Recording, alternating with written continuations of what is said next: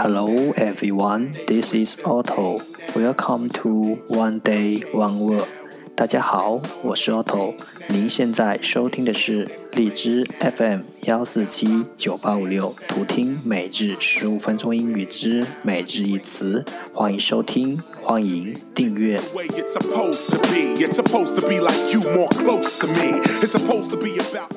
微信公众号 Otto Everyday O T T O E V E R Y D A Y，请添加，让学习英语融入生活，在途中遇见未知的自己。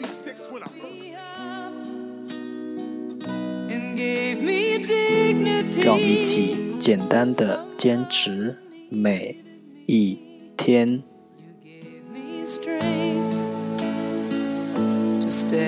Day three hundred and thirty-six.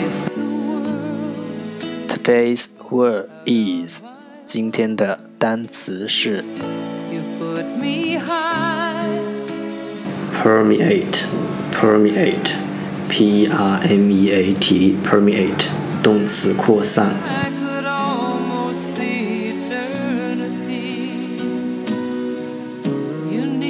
Let's take a look at its example. 让我们看看它的例子。The coffee powder is starting to permeate the water. 咖啡粉开始扩散到整杯水中了。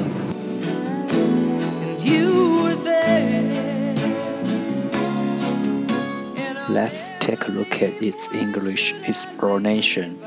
让我们看看它的英文解释。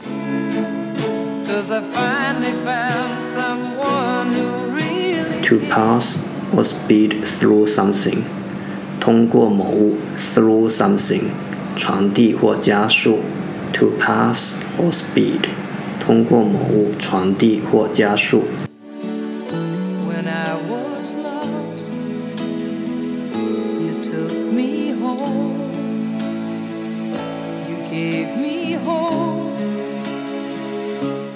Let's take a look at its example again. 让我们再看看它的例子。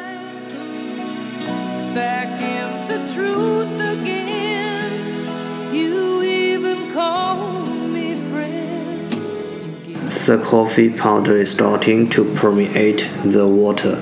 咖啡粉开始扩散到整杯水中了。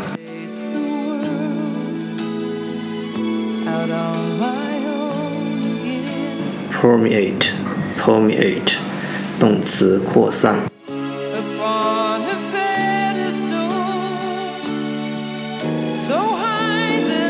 That's all for today。这就是今天的每日一词。如果你喜欢我们的节目，请为我和那些愿意坚持的人点赞。